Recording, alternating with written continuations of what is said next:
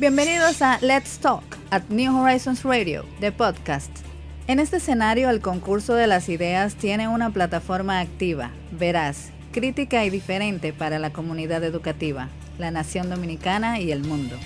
New Horizons Radio apuesta a generar ese espacio de aprendizaje innovador que sirva de complemento para todos los proyectos que exhibe nuestra inmensa familia educativa. Quédate conectado. Un nuevo capítulo comienza ahora.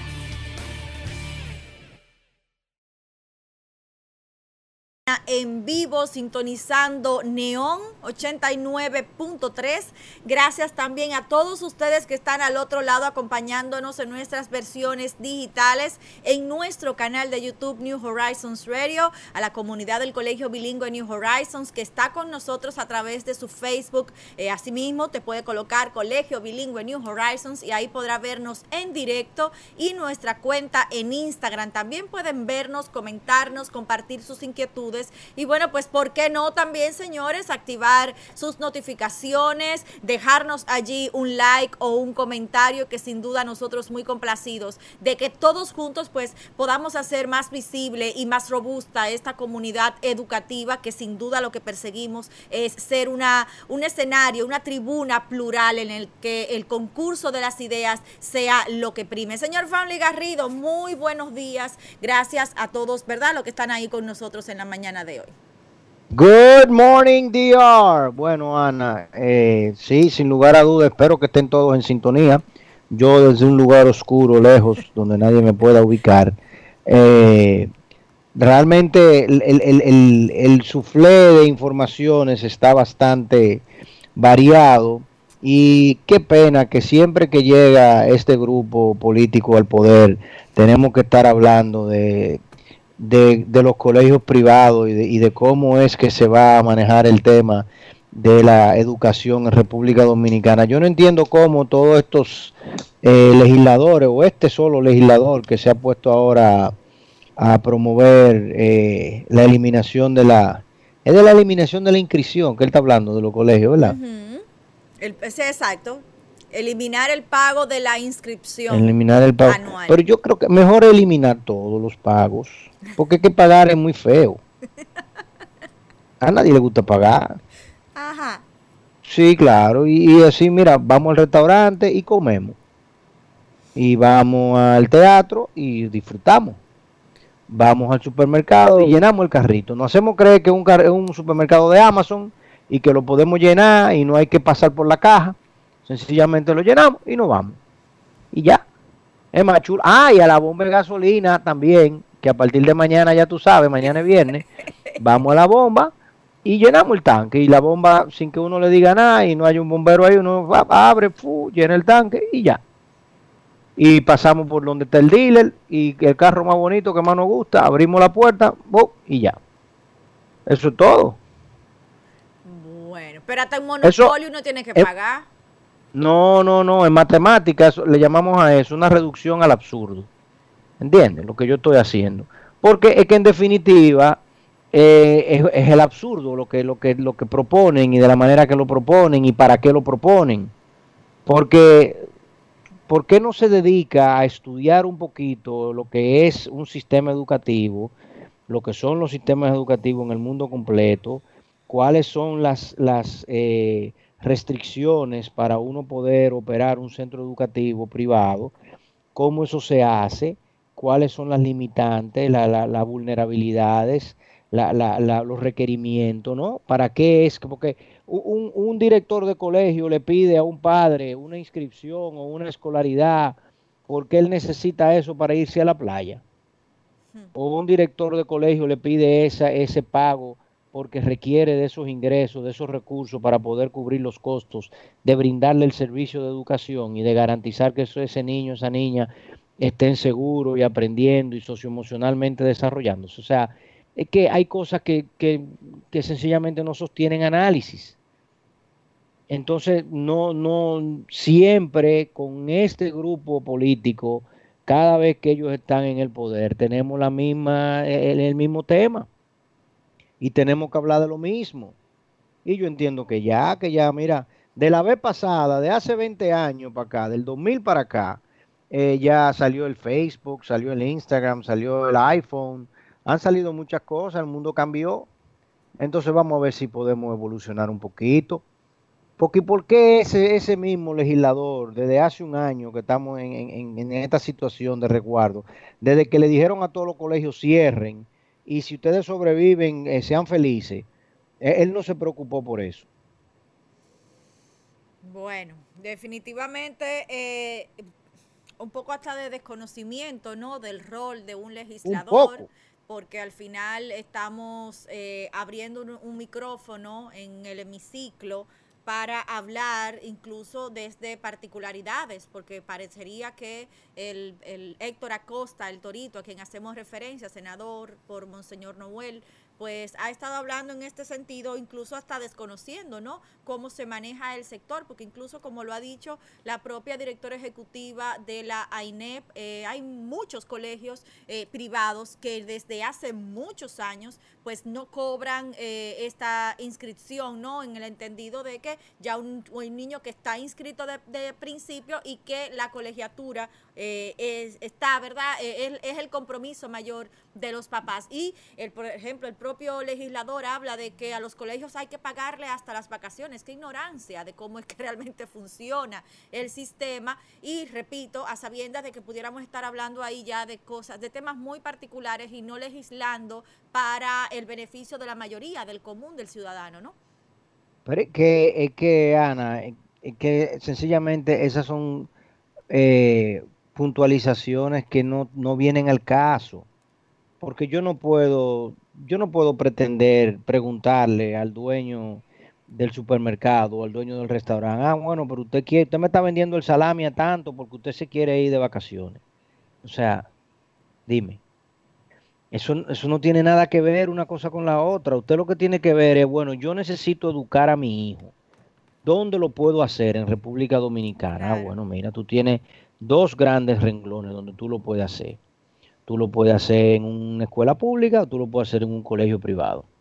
Ah, yo lo quiero hacer en un colegio privado. Bueno, pues mira, hay, colegios privados de diferentes magnitudes, de diferentes órdenes, dependiendo cuál es el currículo que a ti te gusta, te agrada, en qué tú, en qué tú eh, crees, por ejemplo, cuáles son tus creencias, cuáles son tus expectativas, tus intereses y además también cuál es tu bolsillo. Entonces, dependiendo de cada una de esas variables, bueno, pues en la zona donde tú vives, si tú puedes llevarlo, al lugar, que el punto geográfico es la variable principal, número uno, porque si usted vive en la Romana, de nada le sirve consultar sobre el Colegio New Horizons en Santo Domingo, porque te va a ser un poco difícil llegar todos los días con el niño. Lo puede hacer. Nosotros hemos tenido alumnos de San Pedro y de Juan Dolio y de Baní y de San Cristóbal. Eh, y en Santiago tenemos muchísimos alumnos de La Vega. De Bonao no tenemos, pero de La Vega sí tenemos. De Moca tenemos. Eh, eh, que casi que de Puerto Plata, tan lejos de Puerto Plata no, pero cerca. Bueno, entonces porque los padres prefieren viajar y garantizar esa calidad de educación. Pero, y tú vas a tener que pagar unos costos para que eso se pueda dar. Eso es así. Entonces, eh, tú, ¿cómo tú quieres cambiar esa naturaleza? Ah, no, es que a mí no me gusta que me digan que yo soy liceísta. A mí me tienen que decir aguilucho, aunque yo esté en el dogado del licey.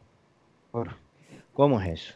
No, porque no le llama inscripción. Eso no le pueden llamar inscripción. Eso hay que llamarle eh, pago del nuevo periodo. Ah, ok. Mm. El, el, tema es que usted le molesta. Ok, mira, pues ahora va a llamar pago del nuevo periodo.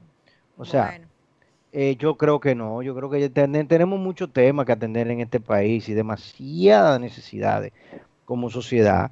Y para colmo, para colmo, todos esos legisladores, todos, sin excepción de ninguno, ni siquiera los que son egresados de New Horizons se preocuparon por el sector educación privada por un año completico.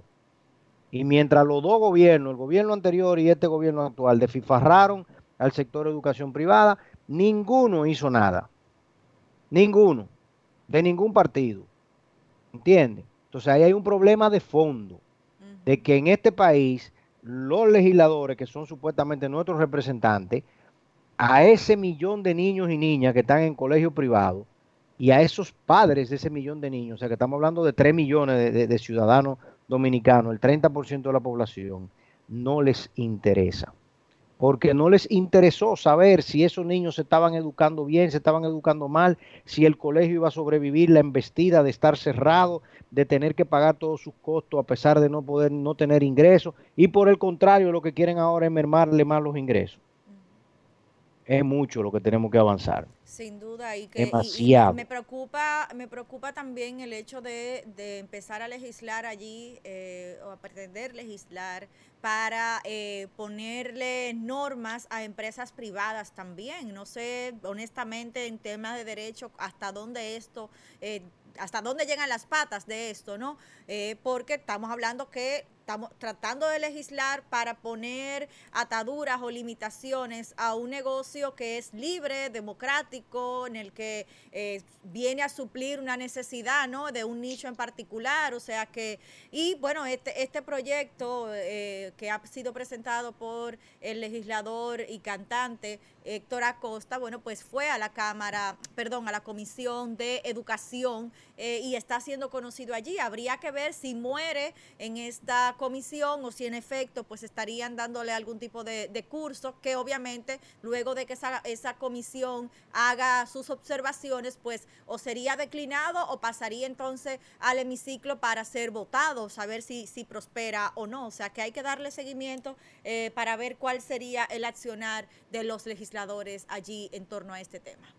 Yo me imagino que será votado, pero no con B corta. Con V, no con, no, con, v, sino con B. Exactamente. Bueno, señoras, y en otro, en otro orden, pues justamente con el tema educativo, se supone que el día de hoy debemos estar conociendo cuál, sería ese cronograma que el Ministerio de Educación estaría dando a conocer para el regreso a clases eh, progresivo, voluntario, seguro y consensuado, que es como ellos han anunciado. Pero mientras tanto, seguimos escuchando la voz de los expertos, quienes continúan ¿no? haciendo eh, las reflexiones del lugar con respecto a el regreso a las clases y la perspectiva de lo que deberíamos estar mirando para poner en orden ese efectivo regreso a las clases. Ya recordamos lo que el día de ayer eh, arrojaba aquel informe de la UNICEF, ¿no? Donde en la, eh, en, la región de América Latina y el Caribe, pues éramos lo que estábamos peor parados, si ya lo estábamos, eh, pues en peor condiciones en en comparación con muchos otros países o con la mayoría de los países del, del, mundo con respecto al retorno a las clases por cualquiera de las vías. Y bueno, pues eh, ayer eh, representantes de varios sectores, entre ellos estaba la especialista Mercedes Hernández, quien es consultora de educación Gabriela Porrelo, a quien ya nosotros, eh, con quien nosotros conversamos acá, del colectivo de padres. Estuvo también el presidente de la AINEP, el señor Jorge Luis Peláez, y Miguel Escala, quien es consultor de educación y liderazgo educativo. Eh, bueno, pues ellos estuvieron eh, haciendo las reflexiones y el propio Miguel Escala, pues ya ha estado destacando que resulta de gran utilidad la creación de un banco de aprendizaje que integre todas las herramientas con las que se ha llevado formación durante estos meses. Entiéndase que todos los recursos que hasta este momento han sido aplicados, han sido adquiridos eh, a través de las clases en televisión, pues eh, lamentablemente no me atrevería ni siquiera a mencionar las clases por radio porque ya sabemos que ese fue un paso que no prosperó, que no dio el resultado que se esperaba, eh, las grabaciones de las clases virtuales, los propios cuadernillos, para que todo esto pues iba de, de consulta colectiva, ¿no? Para que se pueda continuar, eh, que tanto los, eh, los docentes como los estudiantes pues eh, se puedan evidenciar cuáles han sido las debilidades, sobre todo en el plano académico, para poder subsanar en lo adelante, a partir, saber dónde estamos, en resumen, saber dónde estamos y qué deberíamos estar haciendo a partir de, ojalá, la próxima semana, cuando volvamos a las clases semipresenciales en la modalidad de que estaríamos escuchando de parte del Ministerio de Educación. Eso, em, don, don Miguel Escala es una lumbrera, PhD, es una persona ex rector de INTEC, ex miembro del board de New Horizons y una persona muy, muy juiciosa. Eh, no esperaría menos de él y me parece una salida muy salomónica que eso, eh, como tal y como tú dices, lo, lo, que, lo que sirva de eso, de, ese, de esas clases, etcétera, pues se constituye en un banco de información donde eventualmente los profesores, asumo que del sistema público más que del privado, pues pudiesen acceder y utilizarlo para como, como herramienta complementaria para cualquier clase o lo que sea. Eh, con videos explicativos y algún material que está allí que se pueda utilizar. Pero lo cierto es que, señores, sencillamente hay que regresar a las aulas y olvidarse de eso. O sea, yo no sé, pero yo, yo soy, yo soy demasiado, yo soy demasiado ecléctico. O sea, óyeme, ya, ya, ya, ya, ya, eso, mire, ya pasó, ya, ya sécate, sal del agua, sécate, ponte la tuquita, esta ropa mojada, quítatela y vamos arriba. Sin duda no hay más nada que debatir. Ya se puso sobre la mesa todo, los pros y los contras, que son los menos. Ya, ya, ya, ya, ya, no tenemos nada que hablar, ya, ya, ya. ya. Dejen eso, dejen eso.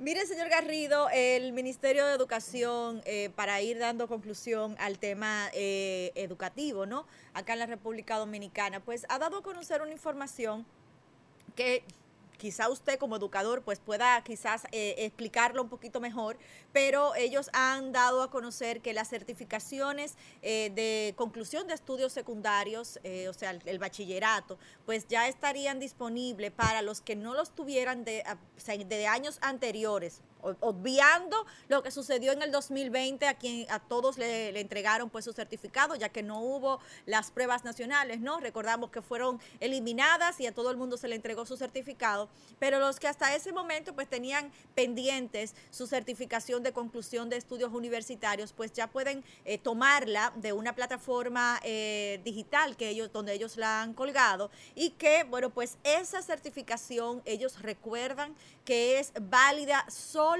para eh, acceso a trabajo, para usted poder eh, insertarse de manera específica en temas laborales, pero que no puede ser utilizada para continuar con el proceso educativo, entienda, eh, ingresar al, estudio superior, ¿no? A nivel superior, a las universidades. A mí, en cierta forma, esto me preocupa porque seguimos quizás empujando un poco a nuestros jóvenes a que den la vuelta y busquen la vía más fácil. Si ya son varios años y estamos ofreciendo esto de manera virtual, es una salida quizás para que se inserten en la, en la parte de producción pero deberíamos también al tiempo estarles motivando para que continúen sus estudios superiores y puedan lograr obviamente profesionalizar eh, su mano de obra, sea eh, en la parte de las licenciaturas, de los, de los proyectos técnicos, que este sí vale para temas técnicos, pero deberíamos estar empujando más a nuestros chicos a ir a las universidades, no sé su visión desde la parte académica. Mira, eh, esa es la historia tradicional del Ministerio de Educación, donde conseguir la certificación de conclusión de bachillerato, sobre todo para aquellos alumnos que por cualquier motivo no pasaron las pruebas nacionales en la primera, segunda, tercera, quinta, novena eh, convocatoria, pues entonces tienen eh, un camino que trillar bastante complicado. Acá en República Dominicana nunca se ha implementado el tema de los de los eh, eh, high school eh, equivalency tests que, se dan, por ejemplo, acá en Estados Unidos y en otros países, donde tú básicamente puedes tomar una prueba y con esa prueba ya validar que cursaste, que tienes los conocimientos del bachillerato, o sea, fuera de lo que era la prueba nacional per se.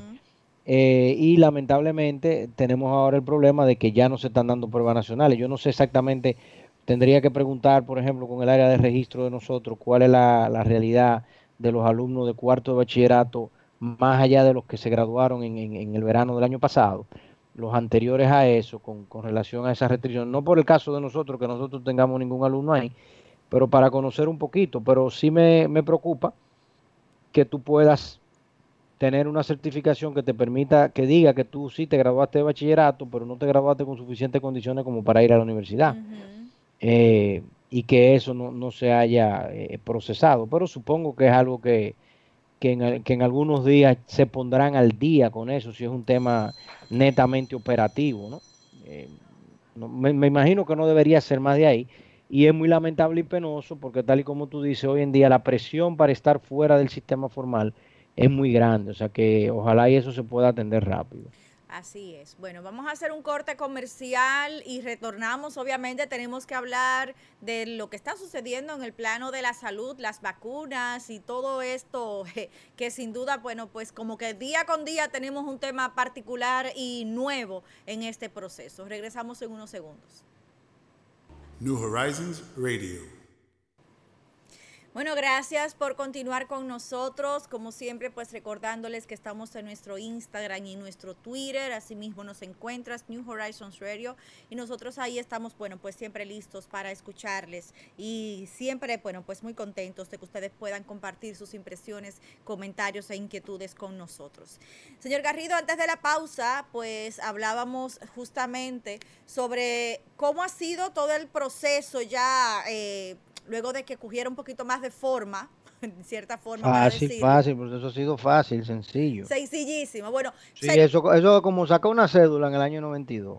Tan, tan sencillo. O Óigame, tan sencillo como que el lunes usted iba y lo vacunaban, sin cita, sin ningún proceso. O mejor dicho, un paso más atrás, tan sencillo como que primero iba a ser con el padrón electoral. Luego, el, usted iba el lunes sin cita y no pasaba nada tan sencillo como que el martes, no, no, no, no. El martes, de aquí, de aquí en adelante, es con cita, porque no podemos tener este caos. Y tan sencillo como que ayer miércoles, no, espérate, espérate, espérate. No es que, no es que vamos a sacar uno u otro, es que las dos cosas. Es con cita, pero si usted viene, también lo vacunamos. Tan sencillo como eso. Yo te dije que era sencillo. tan sencillo como eso.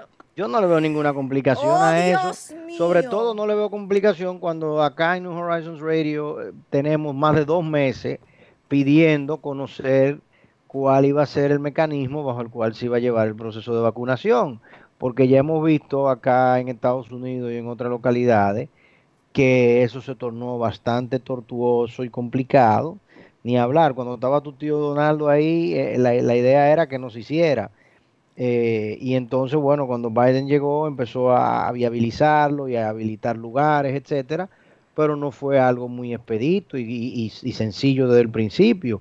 De hecho, esta semana salió la vacuna de Johnson Johnson y todavía hay, muchas complicaciones con, uno acceder a ella y además de las limitaciones de oferta, ¿no? que todavía la curva de demanda es mayor que la de oferta acá en Estados Unidos y en República Dominicana ni hablar de la curva de oferta, porque la curva de oferta es plana. Eh, en economía se dice sí, porque el número que tú tienes es un número absolutamente limitado, o sea, no está variando con los días, sino que llegaron 700 mil, esas son las que hay. No hay una más ni hay una menos, esas son las que hay. Entonces, bueno, eh, esas 700 mil, esas 800 mil que tenemos, eh, el proceso de, de colocarla en los brazos de los ciudadanos, se ha tornado muy complicado, no hay un protocolo claro sobre eso. Por ejemplo, yo te hago una siguiente pregunta. ¿Los extranjeros se pueden vacunar? Mm, bueno, se pueden. Me dicen aquí un extranjero en el estudio que sí, que sí se puede. Se pueden vacunar. O sea, todo el que se presente y está vivo, lo vacunan. Sin preguntar nada. Dos familiares de alguien en el estudio ayer fue y se vacunaron. Ayer fueron son extranjeros. Y son extranjeros bien, se vacunaron cómodos, sin problema. ¿Tú ves? Entonces, ya esa es, una, ya es una, una pregunta interesante, porque si de pronto, como queremos proteger tanto el sector turismo, y aquí llegan dos millones de turistas, eh, ¿verdad? Vamos a poner muchas vacunas para el sector turismo, pero y para, digo, dos millones de turismo de turistas bajo las condiciones de lo que pasó el año pasado. Eh, en el 2019 fueron seis millones y medio, pero el año pasado fueron menos de tres millones asumiendo un número similar, quizás pues, pudiésemos llegar a 3 millones. Entonces, ¿cuál es la decisión estratégica como país? ¿Vamos a vacunar a todos los extranjeros, los haitianos que están en República Dominicana ilegales, los venezolanos que están aquí, etcétera, etcétera? ¿Cuál es la política con relación a las vacunas de ellos? van, no van, todo el que esté aquí va. Eh, yo conozco mucha gente joven que se ha vacunado, pero se ha dicho que siempre que solamente a, los mayores de 70 años, de 65 años, que son los primeros que están en fila para vacunarse, más los profesores que lograron meterse la semana pasada. O sea, las cosas no están claras, sencillamente. No, las fases sin duda no están claras. Eh, y hemos visto incluso en las redes sociales, porque en el afán de demostrar que ya estamos vacunados, pues eh, un montón de gente ha estado haciendo alarde, ¿no? De, o evidenciando que ya se han inmunizado. Y hemos visto a cantantes, a políticos, eh, por ejemplo, ayer veíamos al ex, vicepresidente de la República y ex ministro de Deportes, Jaime David Fernández Mirabal, quien estaba eh, tomando sus vacunas. Y bueno, pues recordamos quizás que él es médico, pero no, no, es un médico que está en ejercicio en este momento. Eh, veíamos a cantantes. No, no, pero Jaime, David, Jaime David ya tiene más de 60 años. pero es todavía no hemos bajado a 60, estamos todavía en 70. No han anunciado, no, han, no han anunciado 60, 70 mm. todavía. Y por ejemplo, el cantante. pero en el colegio, en el colegio hay mucha gente vacunada que no tienen 50. Bueno, pero, volvemos, volvemos ahí. Habría que ver si porque por su condición eh, profesional, por la exposición que tengan que tener. Pero hasta no, no, hicieron la fila, se fajaron a hacer su fila y se pasaron seis horas, ocho horas haciendo la fila y le pusieron la vacuna. Y ya. Ya. Y, y, qué bueno, o sea, yo no me quejo de que se la pongan, ojalá se la, se la pongan a todo el mundo, ojalá no la podamos poner todo. Pero, pero en definitiva, uno dice, bueno, pero es que, es que dicen una cosa y hacen otra totalmente diferente. Entonces, aquí hay un refrán, en inglés hay un refrán que dice, don't, don't believe them for what they say, believe them for what they do. ¿Entiendes? O sea, eh, dime qué tú estás haciendo y eso es lo que yo voy a creer. Y que tú me digas fase 1, fase 2, fase 3 y después cuando yo lo que veo es que vengan los motoconchos, vengan. ¿Tú entiendes? Así, entonces, ¿qué es lo que estamos haciendo? Eh, la, idea es que a la garata con puño hasta que lleguemos a 10 millones. Ok, a la garata con puño hasta que lleguemos a 10 millones. Y ya. Y ya uno se sabe, uno lo sabe y uno se atiene y sabe cómo lo va a hacer. Sí. Hay una información en torno al, a las vacunas en sí que el día de ayer la periodista Argénida Romero pues estaba eh, evidenciando, mejor dicho, el día, ella ya ha estado trabajando sobre esto desde principio del mes de marzo.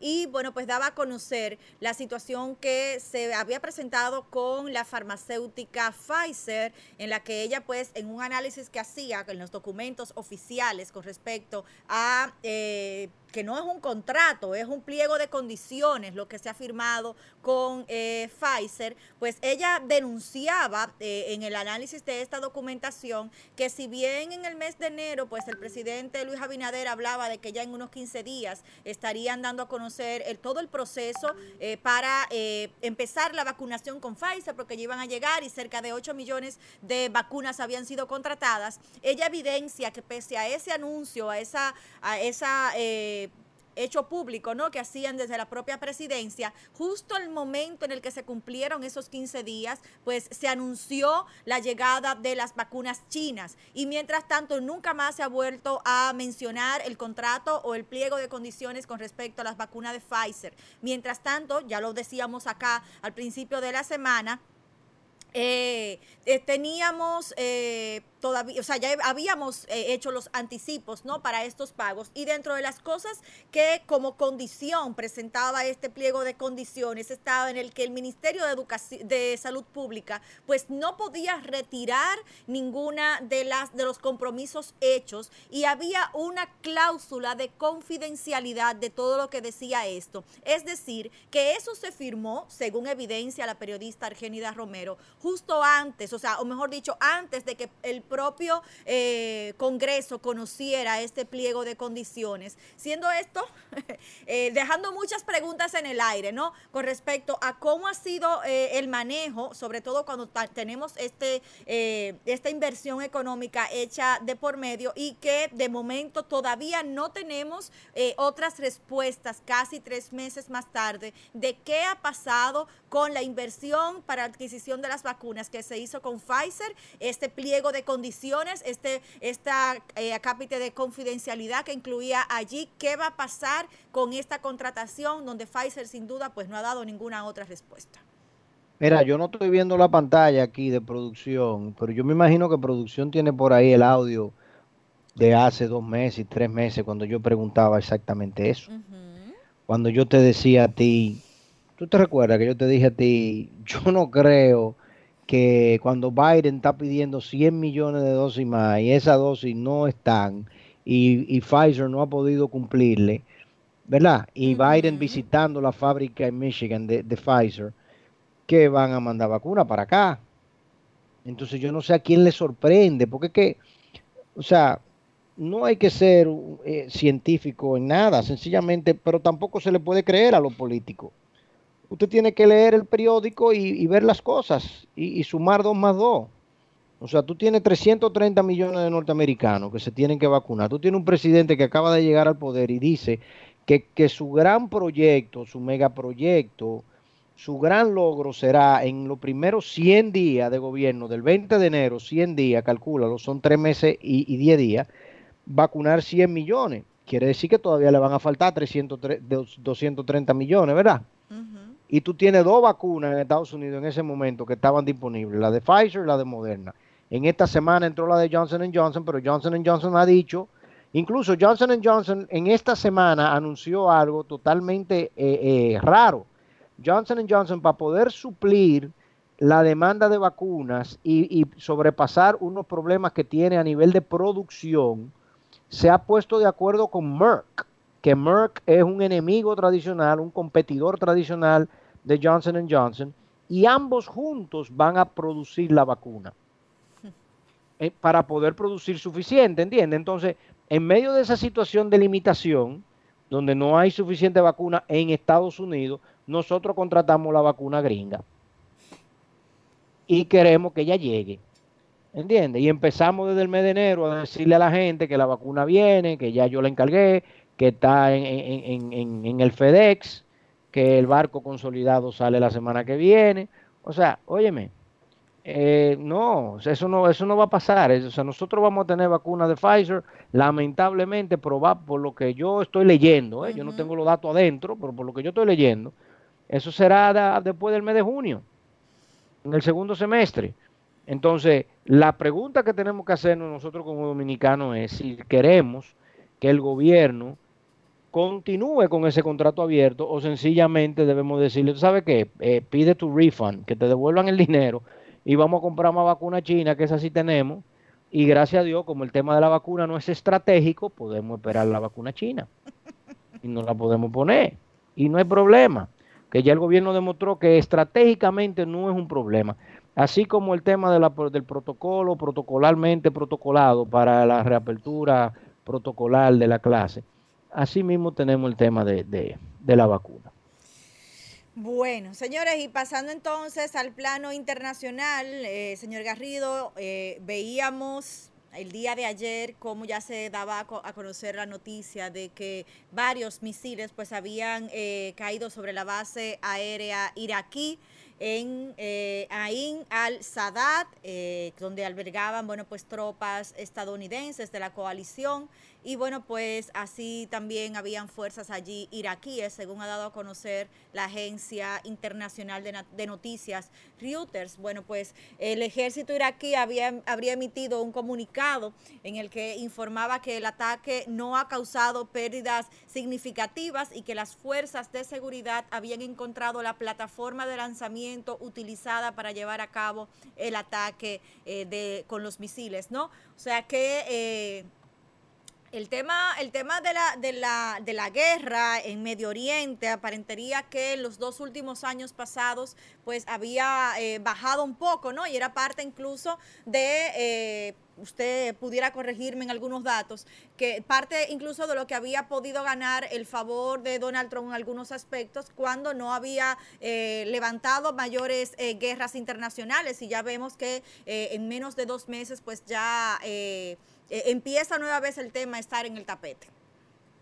Eh, mira, lo de lo de Medio Oriente, Oriente Próximo, es básicamente, por lo que yo he podido leer acá en, varios artículos y publicaciones, me, Biden lo que está es diciéndole a los iraníes que tienen que replegarse, que tienen que regresar a su territorio, que tienen que dejar de estar apoyando eh, a los sunitas en, en, la zona de, del, del, suroeste de Siria, del sureste de Siria y en el noroeste de Irak, eh, y tienen que replegarse para entonces eh, garantizar que vuelvan a la mesa de negociación con relación al acuerdo nuclear.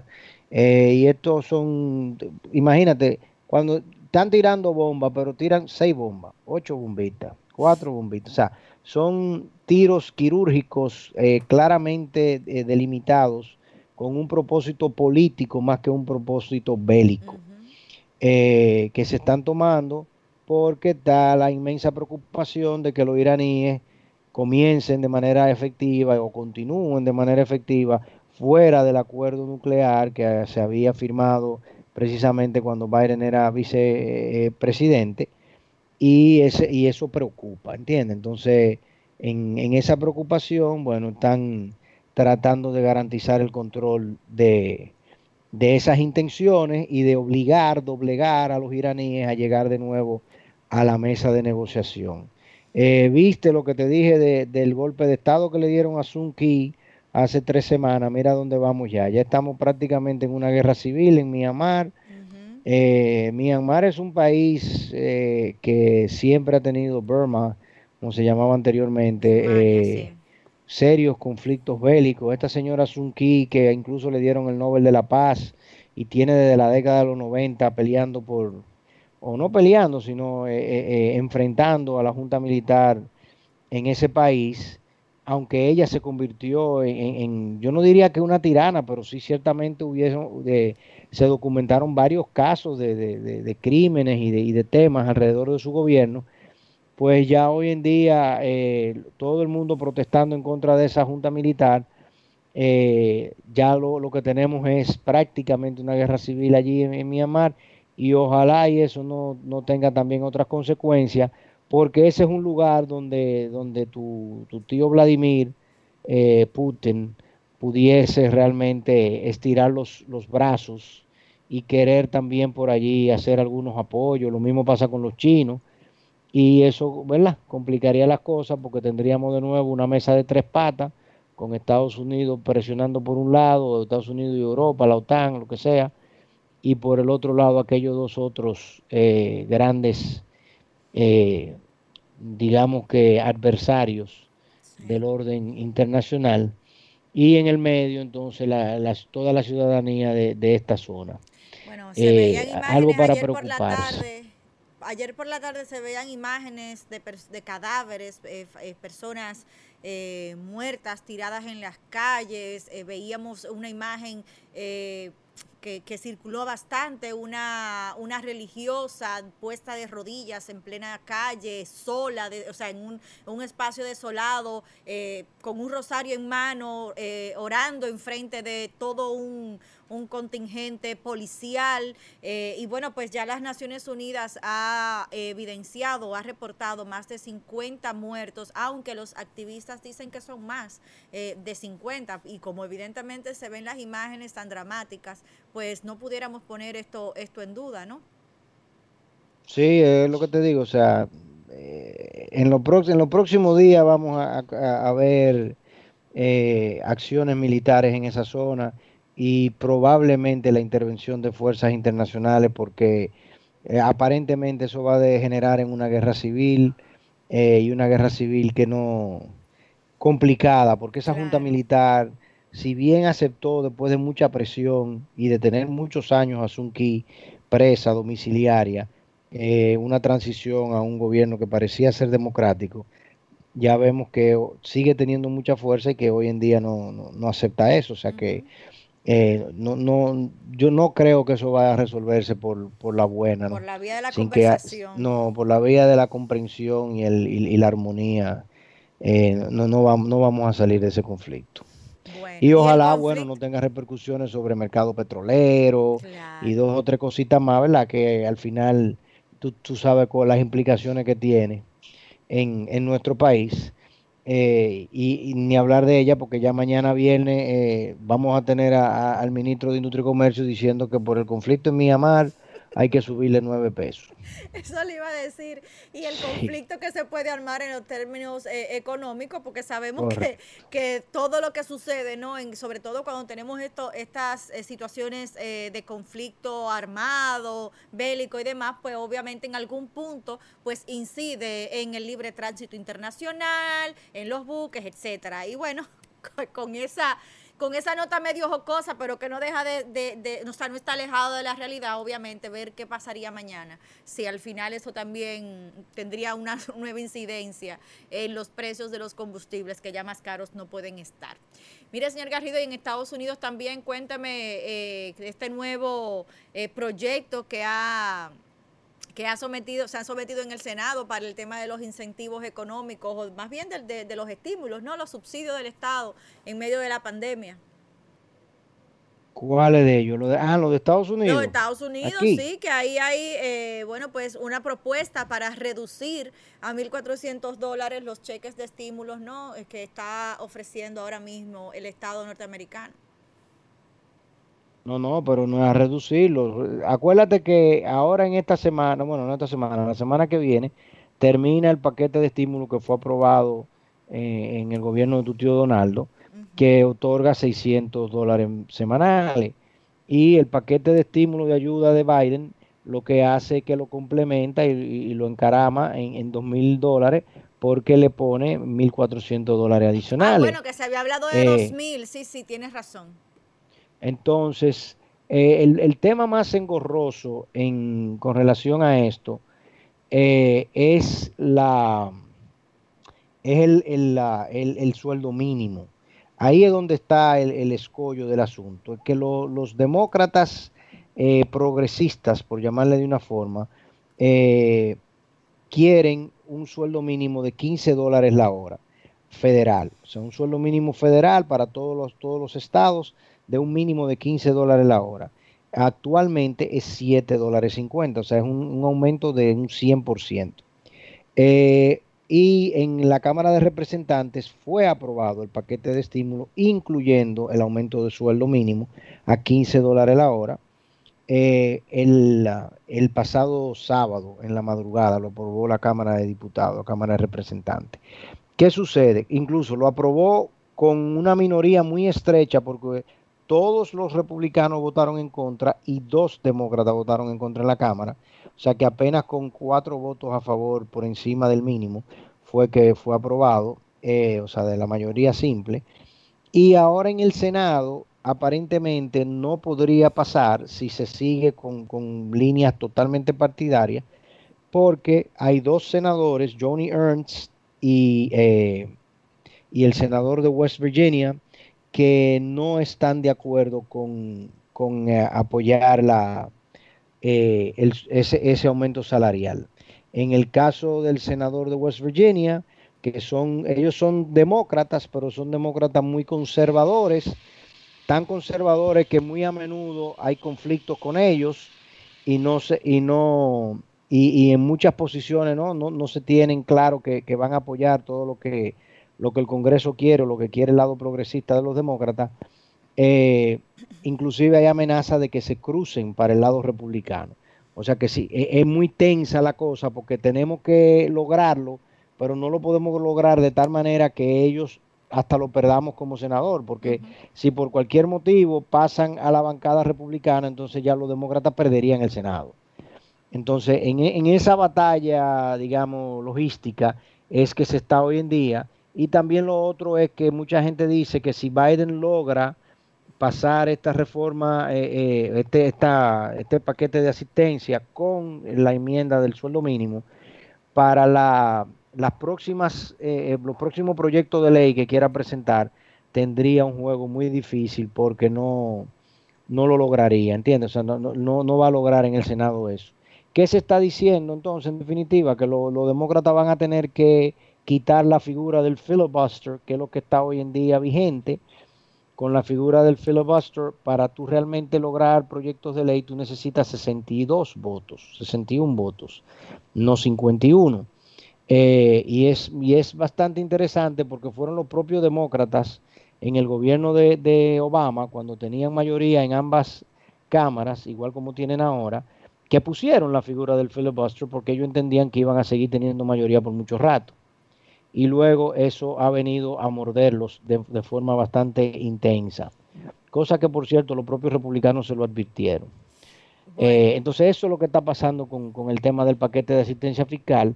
El Senado está trabajando intensamente para tratar de lograr que eso pase por todos los comités que tiene que pasar, que son tres o cuatro, y que luego llegue al, al, al, al floor, o sea, a la, Asamblea General del Senado, para que se conozca allí, porque ellos quieren hacerlo antes del 14 de marzo.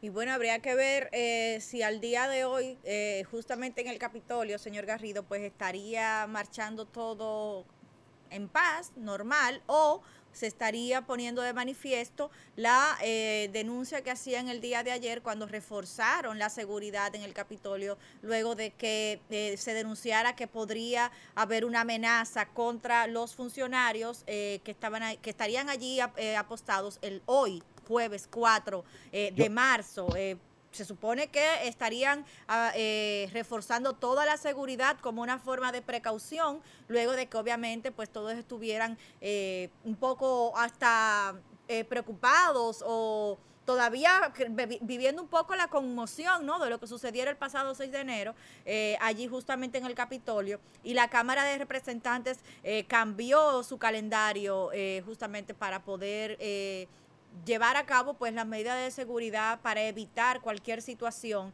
que ya estaba eh, siendo vigilada por el FBI y por el Departamento de Seguridad Nacional quienes fueron obviamente quienes habían dado la voz de alerta de que posiblemente grupos extremistas pues pudieran estar haciendo una vez más eh, de las suyas en el Capitolio. Eh, el programa la noticia que se tenía era que la Cámara de Representantes está cerrada, o sea, hoy no están sesionando eh, y los, legisladores no están en el Congreso, no están en el Capitolio, se les pidió que no fueran porque hay una amenaza que aparente latente eh, y todo indica que esa amenaza viene dada por como respuesta al discurso de tu tío Donaldo el pasado sábado, domingo, en, en, el, en, el, en el CIPAC, en la conferencia de los conservadores recalcitrantes del, del, de los Estados Unidos de acá que se dieron cita y a partir de esa, de esa conferencia aquí en Florida, eh, el hombre continuó con el discurso de que le robaron las elecciones, de que él es una pobre víctima, de Bararín Bararán, de que los patriotas tienen que defender la, la, la paz y la, y la nación y entonces hoy el Congreso no está sesionando. Solamente, aparentemente el Senado sí, pero la Cámara de Representantes los recogieron a toditos. Yo me imagino, volviendo al tema de, de para cerrar, de del aumento de los combustibles mañana, de lo que seguramente no espera, que nos van a decir que fue porque el, el, el, prototipo de SpaceX, eh, el prototipo marciano de SpaceX, que en el día de ayer hizo un, un ensayo de lanzamiento y de, regresar de nuevo a su base en tierra, pero al final no se sabe por qué. Eh, a los pocos minutos luego de, aterrizar volvió a despegar solamente para destruirse y caerse, que eso va a ser también una, una razón, no sé si están las imágenes por ahí, que van a, abatirnos a nosotros mañana y a justificar un aumento nuevo de, de, la, de los combustibles. Bueno, por lo menos, sí, aunque haya aumento de los combustibles, eh, por lo menos en, el, en la parte este del Gran Santo Domingo, pues ahorrarían un poquito más de tiempo, porque se supone que el presidente Luis Abinader va a estar hoy dando el primer palazo para la ampliación de la carretera de San Isidro, o sea que si, si hay... La carretera de San Isidro, háblame de eso, ¿qué es lo que van a hacer? Van a aumentarle hacia los lados varios eh, metros. Obviamente sabemos que es una carretera bastante eh, estrecha. En algún momento se La carretera de San Isidro, o sea, estamos hablando de la continuación de la Mella, de la carretera Mella. Eh, le voy a o la de San Isidro, la que va a la base naval. A detalle, el proyecto contempla la construcción de dos nuevos carriles para aumentar la capacidad vial de dos a cuatro carriles, como le decía, es hacia lo ancho, por sentido de circulación y serán intervenidos 5.13 kilómetros de carriles adicionales para girar en intercesiones. Básicamente, eh, por ahí está... Eh, está la, la, la intervención ¿no? que se haría y estaría eh, trabajándose desde la avenida Charles de Gaulle hasta la base aérea de San Isidro en Santo Domingo Este. O sea que en Ah, eso no, está el la- presidente. ese- en esa este es la momento. carretera que va a la base naval. Bueno, pero ahora que los moteles están cerrados es fácil hacer esa ampliación, eso no es complicado ahí en esa zona, hay menos tránsito. Está sencillo eso. Señores, nuestro equipo de las Olimpiadas de Tecnología, eh, el día de ayer. El sábado van a competir. Exacto, el día de ayer estuvieron eh, calentando motores en un amistoso y ya este sábado pues estarían eh, yendo ya con todos los poderes a la competencia de verdad, a la que, de- a la que dice definitivamente cuántos de los nuestros eh, pues están ya en ese equipo. Eh, bueno, realmente eh, es casi que muy fácil, ¿no? Más fácil decir cuáles de los nuestros, porque sin duda viendo los resultados en la semifinal, pues nuestros chicos han hecho un extraordinario trabajo y sabemos que de los del top five, de esos primeros cinco, pues cuatro ya estaban eh, allí, que eran sello New Horizon. O sea que nosotros desde ya estamos muy contentos y estamos, bueno, pues esperanzados es- en que ellos seguirán dando la milla extra, señor Garrido, como hasta el momento lo, lo han estado haciendo. No, los muchachos están muy, muy motivados, eh, según me comentan los profesores, con la competencia el próximo fin de semana ahora. eh, y ese fogueo del día de ayer solamente demostró un poquito más la intensidad con la que están trabajando para ese propósito. Eh, esperamos grandes cosas de ellos y eh, continuar trabajando a ver si lo interesante sería que esta, esta mundial fuese presencial este año, pero parece que también va a ser virtual, o sea que eh, ellos tendrán que ganar el premio desde aquí. Así Pero mismo. si podemos clasificar y, y competir, como dije el otro día, contra los rusos y contra los asiáticos, eh, nos vamos a sentir muy, muy, muy, muy eh, halagados y, Y que habremos halagados. hecho un, un gran trabajo. Y halagados nos vamos a sentir nosotros de este lado cuando usted mañana vuelva a sintonizar este espacio a las 11 de la mañana para conectar con nosotros a través de Neón 89.3 y en nuestras emisiones digitales. Señor Garrido, será hasta mañana en directo, una vez más New Horizons Radio. Nos vemos mañana. Feliz resto del día.